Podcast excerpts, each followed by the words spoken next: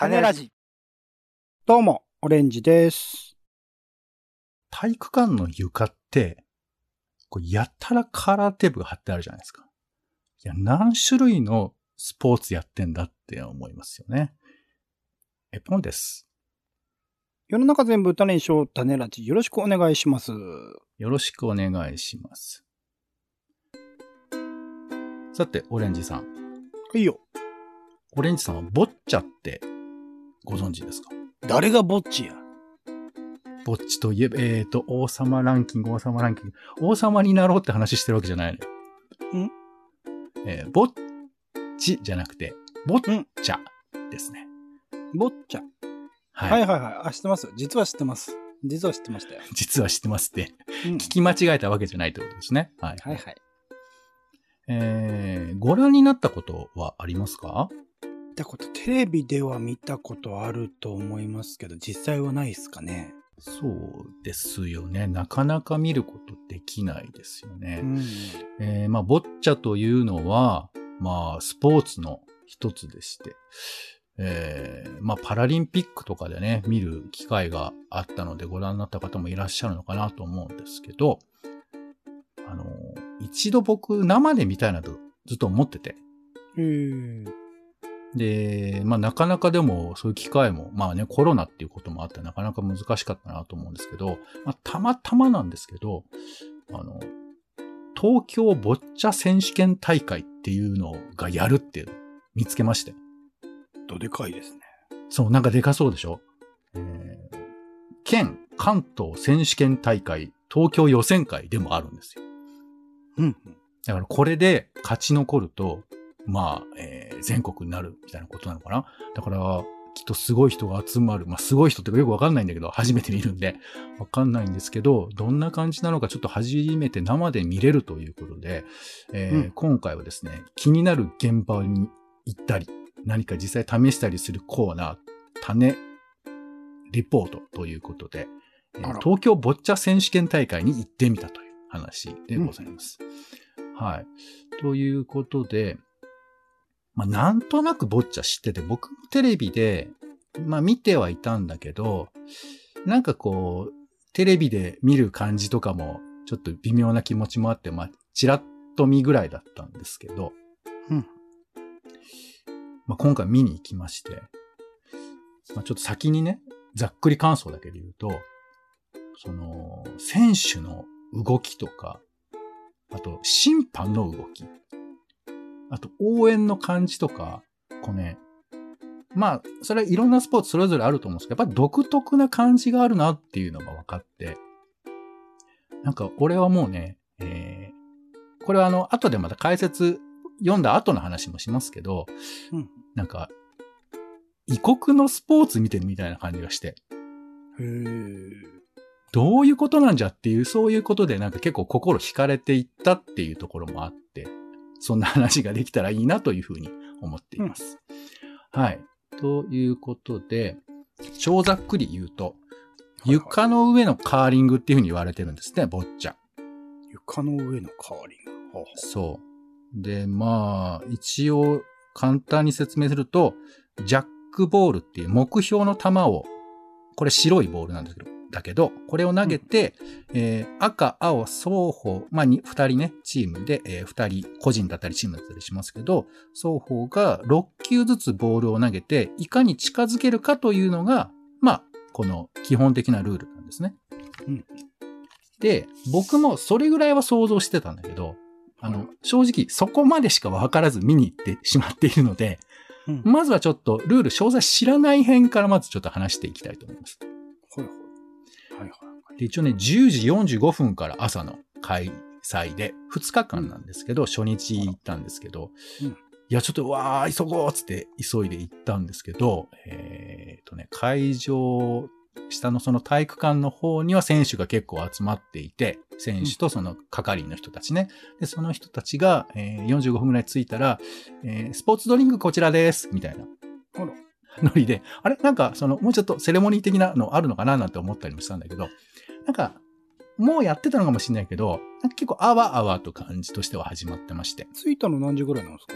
いや、本当に45分ぐらいなんだよね。じゃあ、普通にそこからスタートなのかな、り。そうそう。で、えっ、と、観客席には、まあね、6人ぐらいでした。その段階では。うんえ？多分、入れば、えー、2、2 300入るんじゃないかな。まあ、今だとそのぐらいか100、100人ちょっとぐらいだと思いますけど。うんうんそうだ、そんな感じのところに6人だから、まあちょっと、まあスロースタートなのかななんて思ったりもしたんですけど。チームの関係者はそっか、スタッフ側として会場の方にいるのか。そうそう、あのね、一応下の方にはスタッフが入れるみたいなんですよ。だからまあちょっとね、この辺、なんかちょっと実態がわかんないからどういうテンションなのかわからないんですけど、うんまあそもそもこの選手権大会とはいえ、みんなが来るのかもよくわからない。ただあのう、ん。三鷹のホームページには、えー皆さんぜひ、えーご来場くださいとは書いてはありますよ。いや、その家族とかね、考えたら6人じゃ済まないだろうから、ご家族とかは多分そっちの方にいいのかな。そうだろうね。ちょっとどうだろうね。ちょっとわかんない。わかんないけど、まあ応援中から来るはずですもんね。うん。一応ね、そういうことではありますよね。で、えーっと、会場、まあ上から眺めてるような感じなんですけど、えーうん全体の体育館で、えーコート、ボッチャのコートと言われるのが、まあいくつか作られてんだけど、まあでもこれ、あの、僕が初見で見たときはもうどこにあるのか全くわかんないわけですよ。あの、ボッチャのコートの形もわかんないからさ。ああ、そうかそうかそうかそうか。そう。しかも、それ、あの、汎用的な体育館だから、その、いろんなラインが引いてあるもんだからさ、どこってちょっとわかりづらいんですけどバ、スケ用とかえーバレー用とかね、ハンドボールそうそうそうそうそう。しかも、ボッチャって別に、あの、なんか、リングがあるわけじゃないですから、本当線引くだけでできるんだよね。で、うんえっ、と、ちょ、大きな体育館なんですけど、えっ、と、6面ボッチャのコートというか、が作られて、で、あと入り口の部分でちょっと待機場所みたいなのが作られてるみたいな、なんかそんな感じでした。ちなみに、えっ、と、このサイズ的には、えーバドミントンコートぐらいなんだって。これちょっとよくわかんないよね。うんえっ、とね、なんとなく。そう。12.5メートルとかける6メートルなんですって。ちょっと長方形みたいな感じになるのかな。うんうんはい。いう感じで、で、まあ徐々に皆さんが、えーこう、並並んで、多分ここから始ま、えー入場してくるのかなみたいな感じのところに溜まっていって、で、始まって、で、審判というか、まあ、全体の案内の人なのかな？案内の人がやってきて、えー選手名と審判名を読み上げて、選手入場。で、わーっと入っていくみたいな感じ。で、そこ、もちろん、あの、いろんな人がいます。車椅子乗ってる人もいれば、えっ、と、普通に立てる人もいるんですよ。うん。うん。あ、そうか、いろんな人がいるんだな、みたいな。僕みたいな人はいるのかなと思ったけど、あの、そういう人もいたのかもしれないけど、なんかちょっとその辺はよくわからない。だそういう説明が詳しくあるわけじゃないんですけど。ってな感じで、わーっと入場してきて、でね、なんかね、えー、ジャックボープリーズみたいな、あの、何かしらの英語っぽいのを、あの、コールしてるんですけど、うん。これが聞き取れないからわかんないよね。なんていうか。うん。でもなんかその独特の専門用語を使われることで、あ、なんか始まるっていう感じがするっていうんですかね。なんかそんな感じがあ始まりまして。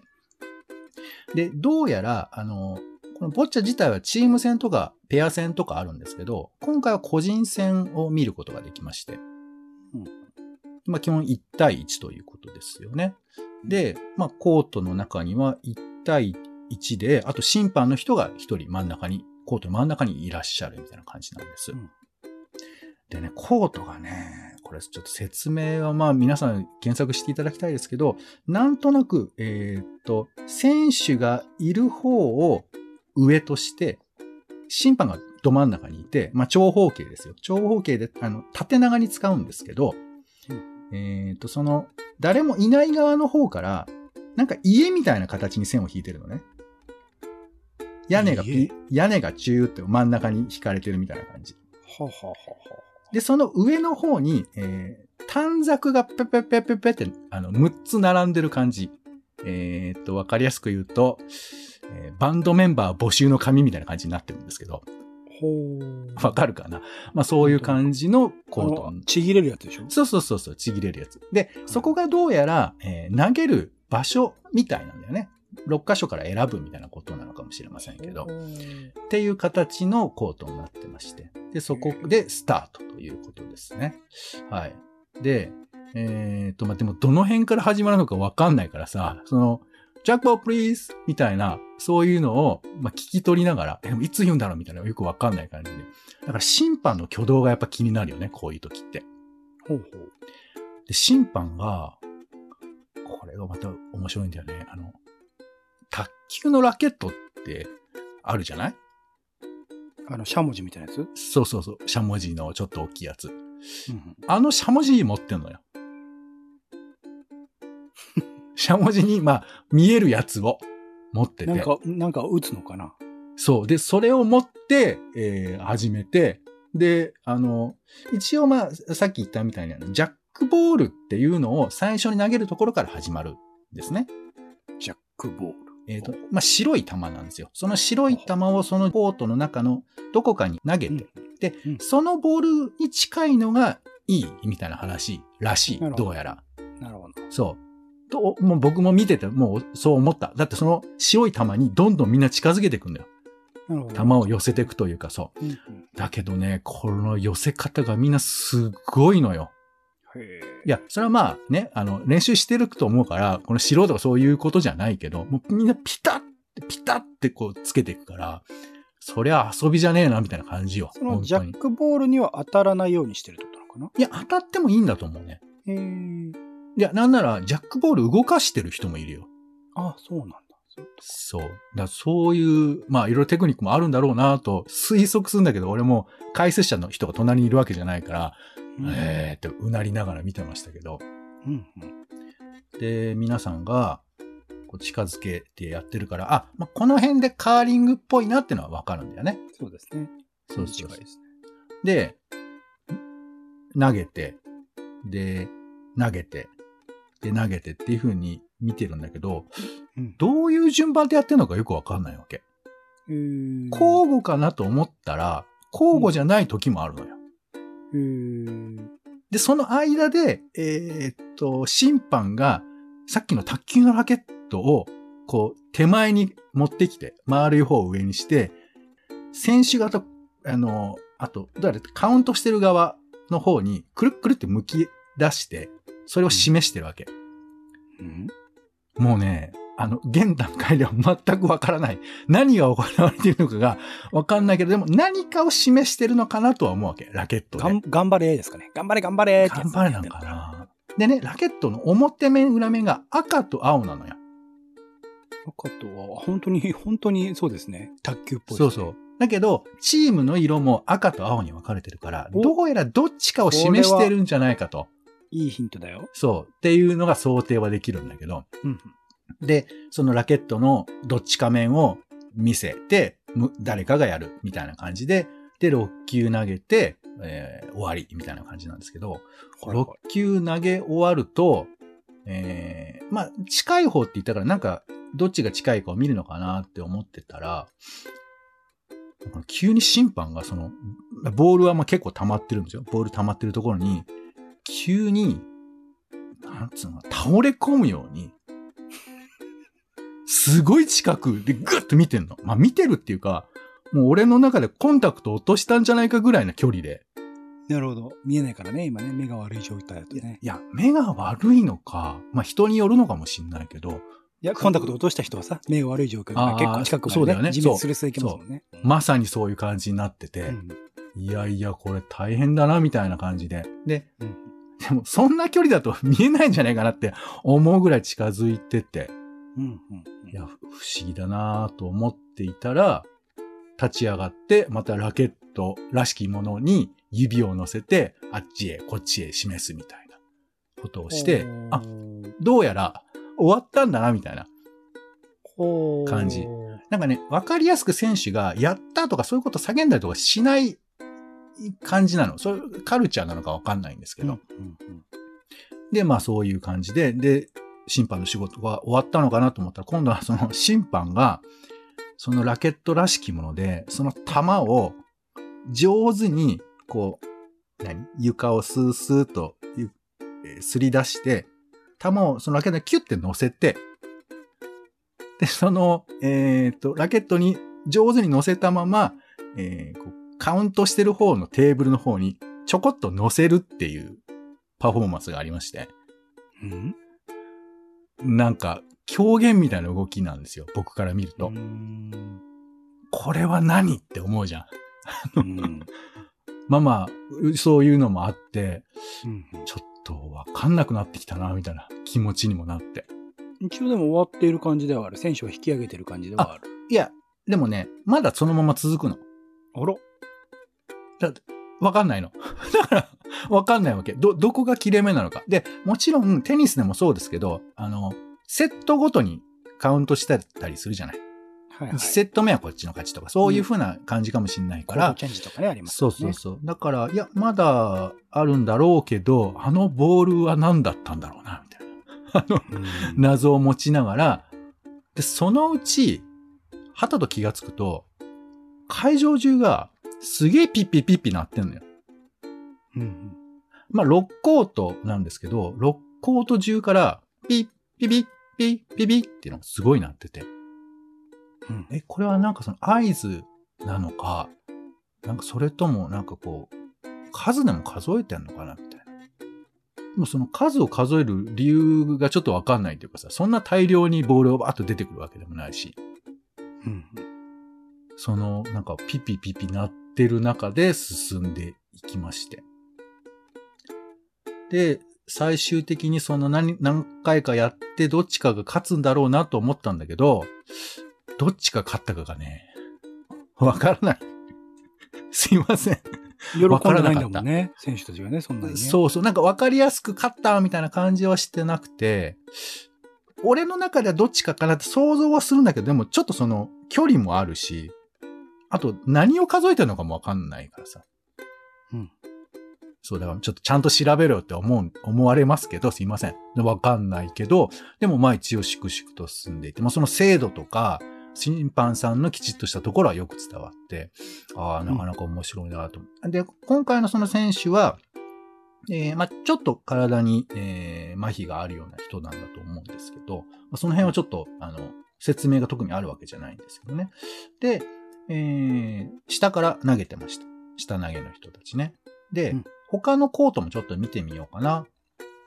ということで、えっ、と、今度はね、車椅子の人たちがいて、えっ、と、車椅子の人たちが、まあ先ほどのように、えー二人で対戦をするんですけど、えっ、とね、今度はね、ペアなんですよ。いや、今度はペアっていうのは正確じゃないな。これね、ペア戦ではなくて、あの、まあ、これ後で調べて分かったんですけど、え車椅子の人が、えーコートの、まあ、中央の方を向いてます。で、もう一人、えーまあ、アシスタントと呼ばれる人らしいんですけど、そのアシスタントって人が、その選手の方を向かって傍らに座ってるんですね。で、その組み合わせで戦うというものらしくて。うんで、その、これも同じようにまあ交互に投げ合うということなんですけど、その車椅子の人たちは、まあちょっと障害があるから、直接自分で投げらんないわけ。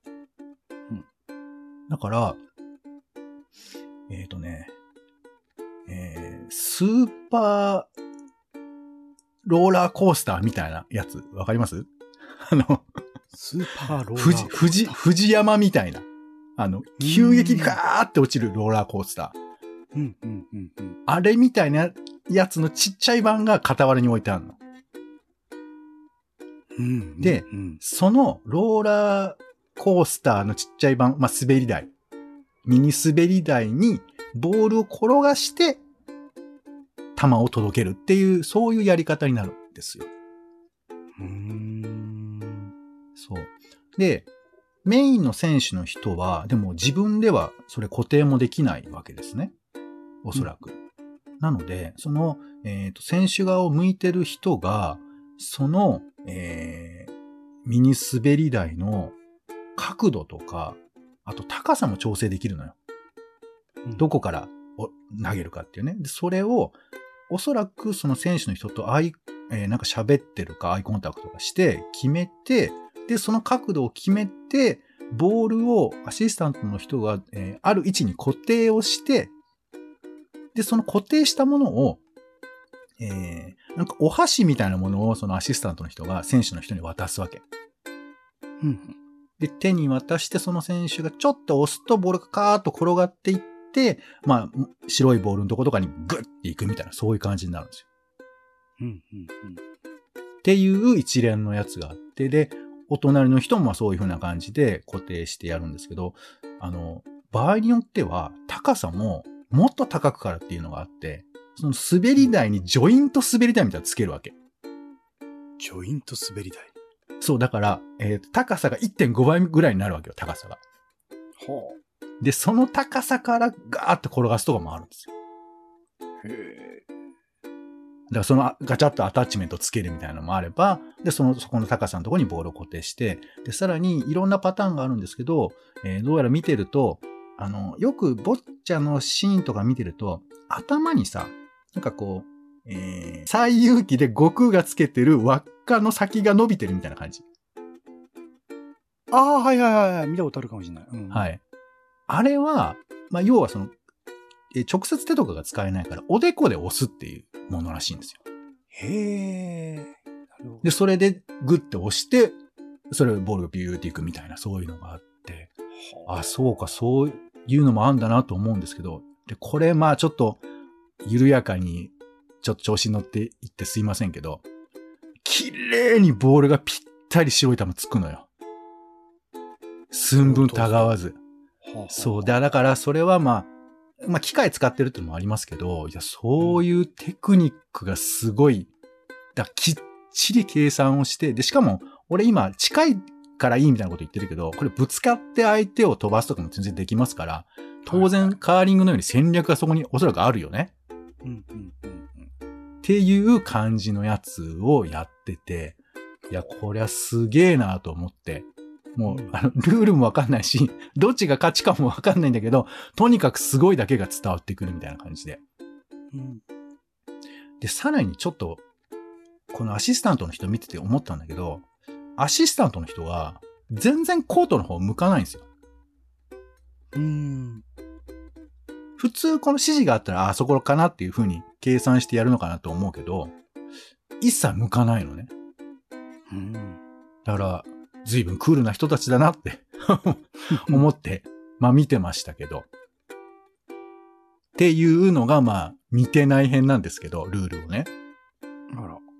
ルール知らなくてもこんななんかドキドキすんだと思ってさ、うん。不思議だなと思って。だからなんかほら、全部意味があるのは想像はつくんだけど、その意味が俺にわからないから、だから海外のスポーツ見てるみたいな感じがするわけ。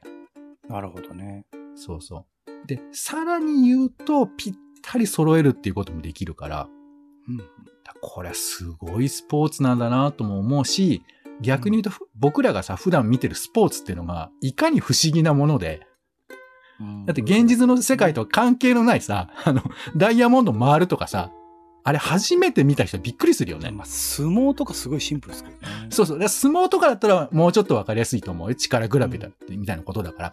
このボッチャに至っては、だから、いわゆるスポーツってのは、こういう風な、うんえー、ものなんだなと思って、だからスポーツってそもそも不思議だよなっていう風なことをちょっと思ったんですけど、でも結構やっぱ障害者の方っていうかいろんな人が含めてできるスポーツだからこそのルールに設定されてるように聞いてて思いましたね。そうね。まあもちろんね、そのアシスタントを使うみたいなこととかもあるんで、そういうことかなとは思うんですけど、ただまあ俺はこの段階までもうほとんど障害のこととか忘れてる。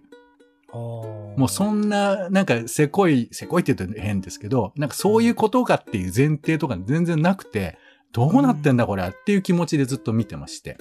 うんうんはい。で、ここからは、えー、ルールはちょっと分かったよ編ということで、まあ僕なりに調べた感じで、まあ穴があればまたと思うんですけども、えー、いろいろ聞いててわ分かったことがあるんで、まずちょっと簡単にそもそもルールの説明するね。うん 今更ですけど。はいはい。最初の白いボールがジャックボールってやつで、これを投げます。で、このボールに近づけるってことが目的なんだって。うんで、4回ゲームが分かれてまして、で、そのまあ4回のうち、えっ、と、それぞれで勝つじゃなくて、それぞれポイントがつくわけ。うん。で、最終的に合計で競い合うっていうゲームなんですね。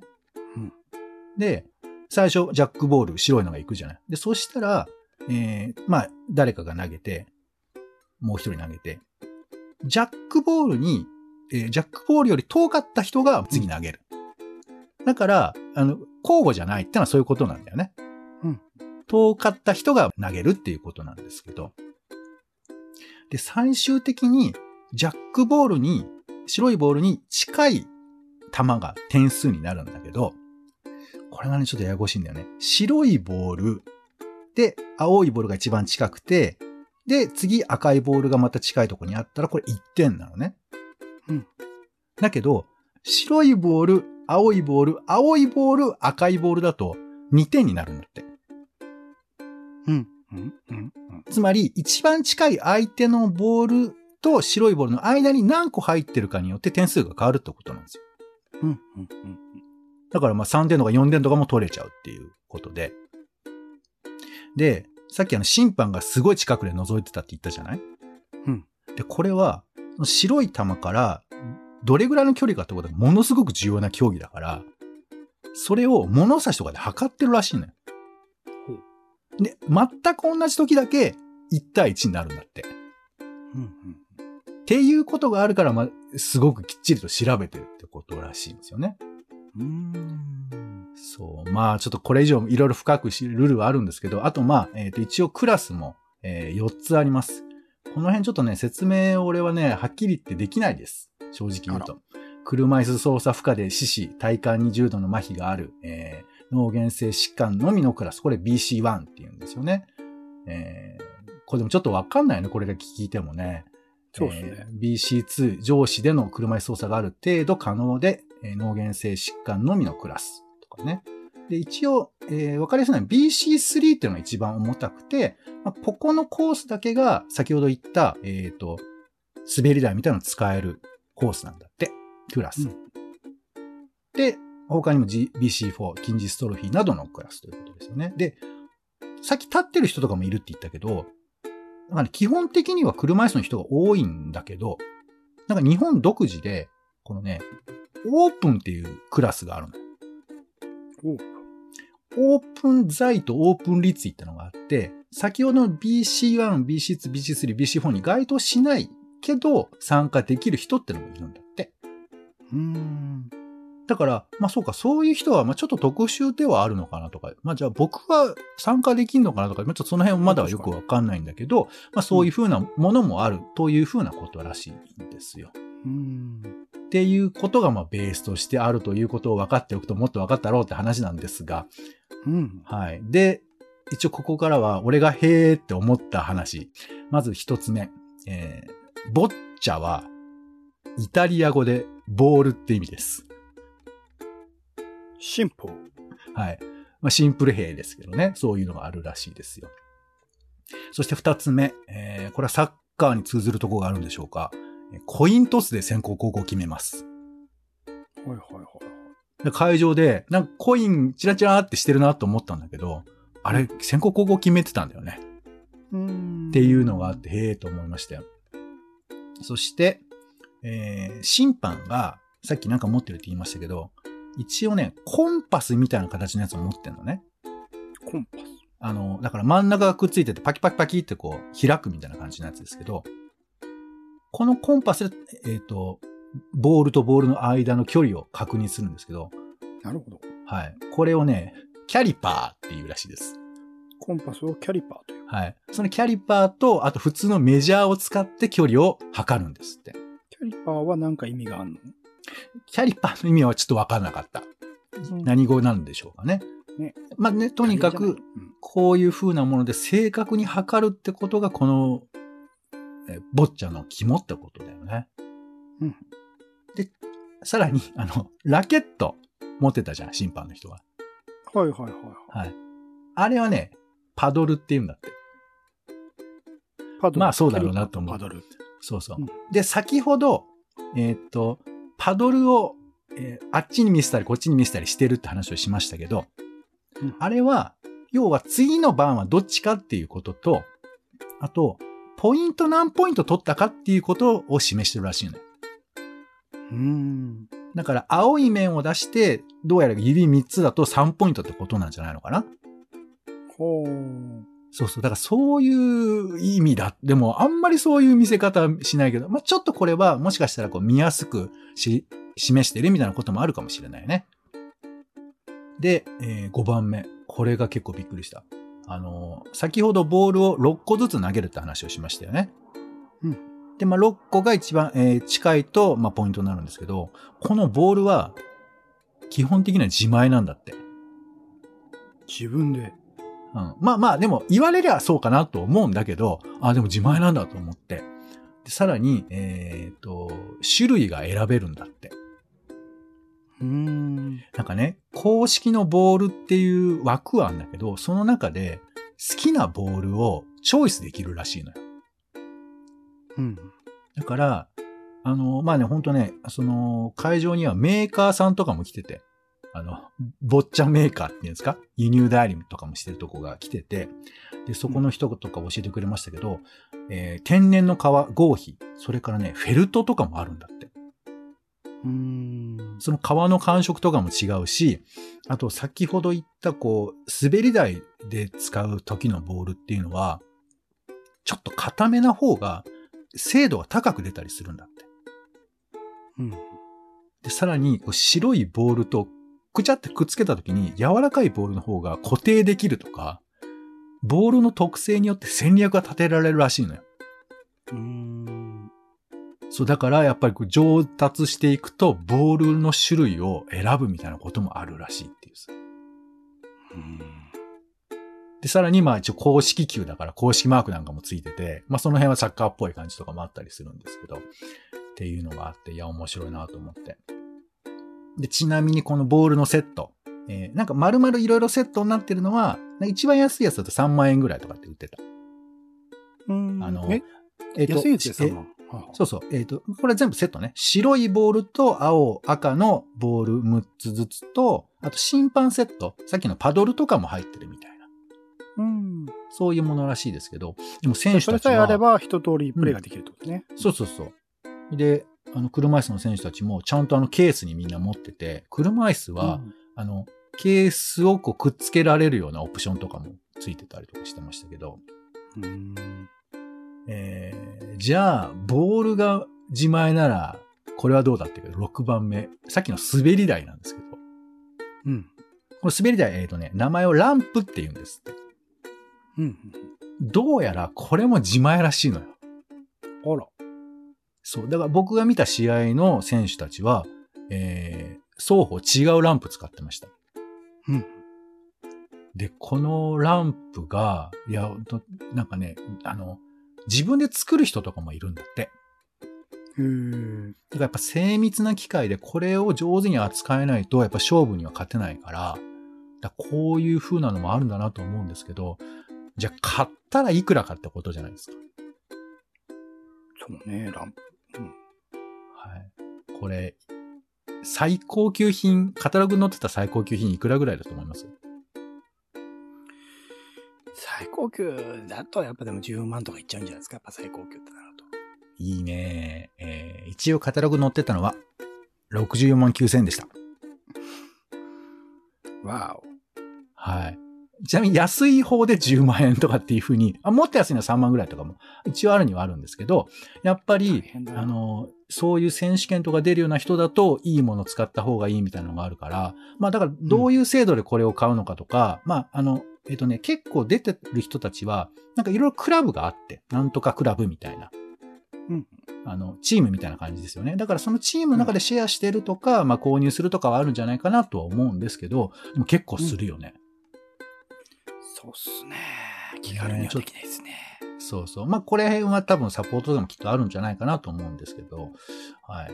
そして、えー7番目、そのランプを扱ってたアシスタントの人の名前があるんですよ。あら。はい。ランプオペレーターって言うんですって。うーん。まあまあ、それはそうなんだろうなと思うんだけど、ルール的には、競技中はコートを見てはいけないんです。だからさ、っき、なんか投稿見てるって言ってましたけど、そういうことか。そうそう。だから、あくまで選手が指示した内容を受けて、えーその機械を操作するだけの人だから、その人が見ちゃってやっちゃいけないんだけど、でも、これね、実は、あの、乱歩オペレーターってめちゃくちゃ大変だっていうのが、まあ、この後の話でわかるんですけど、まあでもとにかくうん、コート見てないから、あの、うんちょっとあれだね、ドキドキはするよね。仮に自分がやるとしたら。そうね。そうそう。唐突に。で、8番目。これね、えーこういう、まあ、大きな大会だからってことなんでしょうけどね、時間が決まってるんですよ。ほう。だから、えっ、と、投げる時間が全部決まっているから、で、この時間を過ぎちゃうと無効になっちゃうんだって。へえ。そう。で、ちょっと解釈合ってんのかな？えっ、と、まあ、1回で、あの、1人6回とか、最初のボール入れたら7回ぐらい投げるわけなんですけど、うんこれで1エンドということなんだけど、どうやらこれが6分ぐらいとかなんだって。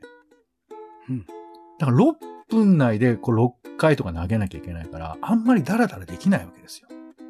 うーん。だからそれは普通に投げる人はもうちょっと短い設定なんですけど、このだからランプオペレーターさんは、その、どこから投げるかとかっていう指示を聞いて、その高さにセットして、ちゃんとその、えーオプションの高いやつつけるときはそういうのもつけて、で、えっ、と、球の状態とか種類とかも全部受けながら、やるっていうのを全部その時間でやんなきゃいけないわけよ。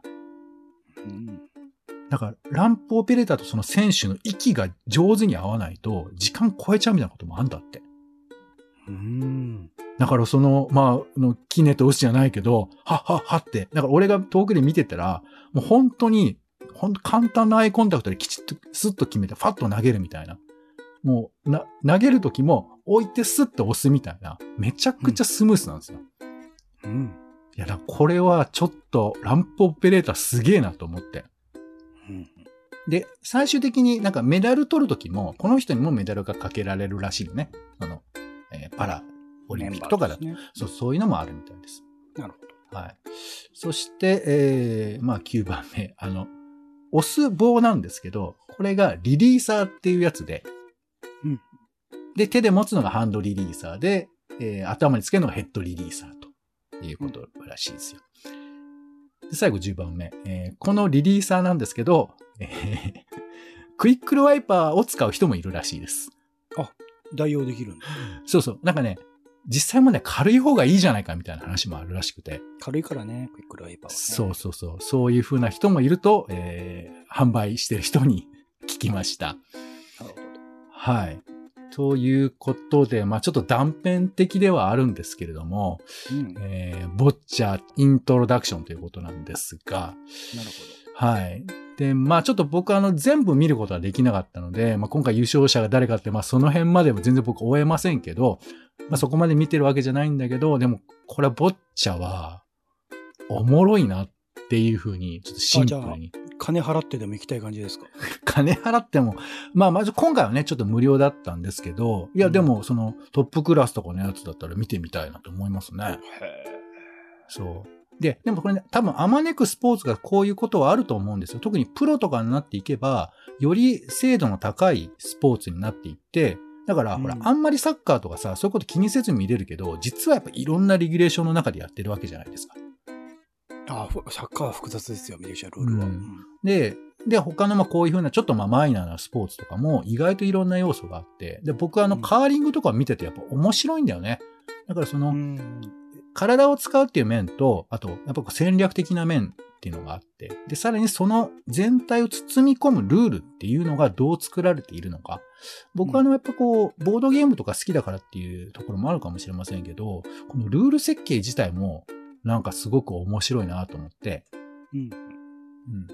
まあちょっと、あの、皆さんどういうふうに思われたのかわかんないところもあるんですけど、まあこういうふうにボッチャっていうスポーツを、なんていうかな、えースポーツとかゲームとかルールを作るとかそういう面で見たら結構面白いんだなとか、いうことをちょっと思ったっていう話なんですよね。なるほど。はい。どうですかオレンジさん、ボッチャ。あ僕、個人としては、僕、あれなんですよ、サッカーの中でも女子サッカーも全然見れないぐらい、なんて言うんだろう。そのそこで行われているもののクオリティみたいなものをスポーツに求めてしまうので、なかなか見るとなると難しい。パラリンピックとかもあまり楽しんでは見られなかったっていうタイプなので、難しいなとは思いますね。うん、うんそうか。まあ、あのー、何をね、スポーツとして面白がるかっていうのは人によって様々なので、うん、あの、全然自由だと思うんですけど、まあ、すごいかすごくないかで言ったらきっとすごいと思うよ。うん、うん、うん。うん。それはその、まあ、サッカーみたいに強く蹴って遠く投げるとか、その、でも、サッカーもさ、戦略面が分かる分からないで全然見方って変わるじゃない。そうですね。そう。で、その辺のところの意味が分かると、あの、うん、ただ走れよとかさ、なんで追いつかないとかって、こう、素人が言ってるのを聞いて、何言ってんだよって思う時もあるじゃない。うん。で多分そういうふうなことで言うと、まあ僕が今日言ったのはあくまでこうルール的なことだけですけど、この戦略とかがまた見えてくると、うん、いや、これはなかなかすごいんだなってことがきっと分かってくるんじゃないかなと思うんですよね。うんうん、そう。だからこれきっと他のスポーツでもきっと同じだと思うんで、まあこんな視点で、えー、よりまた深く覗いてみても面白いんじゃないかなというふうに思いました。なるほど。はい。ということで、ちょっと長くなってしまいましたが、今回は東京ボッチャ選手権大会に、えー、行った話でございます。はい。皆さんも、まあ、ボッチャね。あの、ルールブックなどはサイトなどにもいろいろありますので、そういうのもご覧いただいてもいいのかなというふうに思います。はい。ということで、種ラジの種リポートのコーナーでした。お相手は、えー、といったわけで、やりたいなと思うんですけど、なかなかね、やる機会がないんでね。でも、3万円のキット買うのもちょっと大変ですよね。ということで、えー、次はね、やったリポートできればなと思います。ポンと、オレンジでした。種ラジ、また。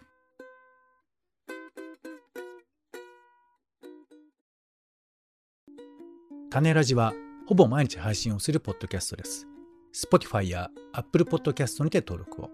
更新情報は Twitter。本編でこぼれた内容は公式サイト種ラジ .com をご覧ください。番組の感想やあなたが気になる種の話は公式サイトのお便りフォームからお待ちしています。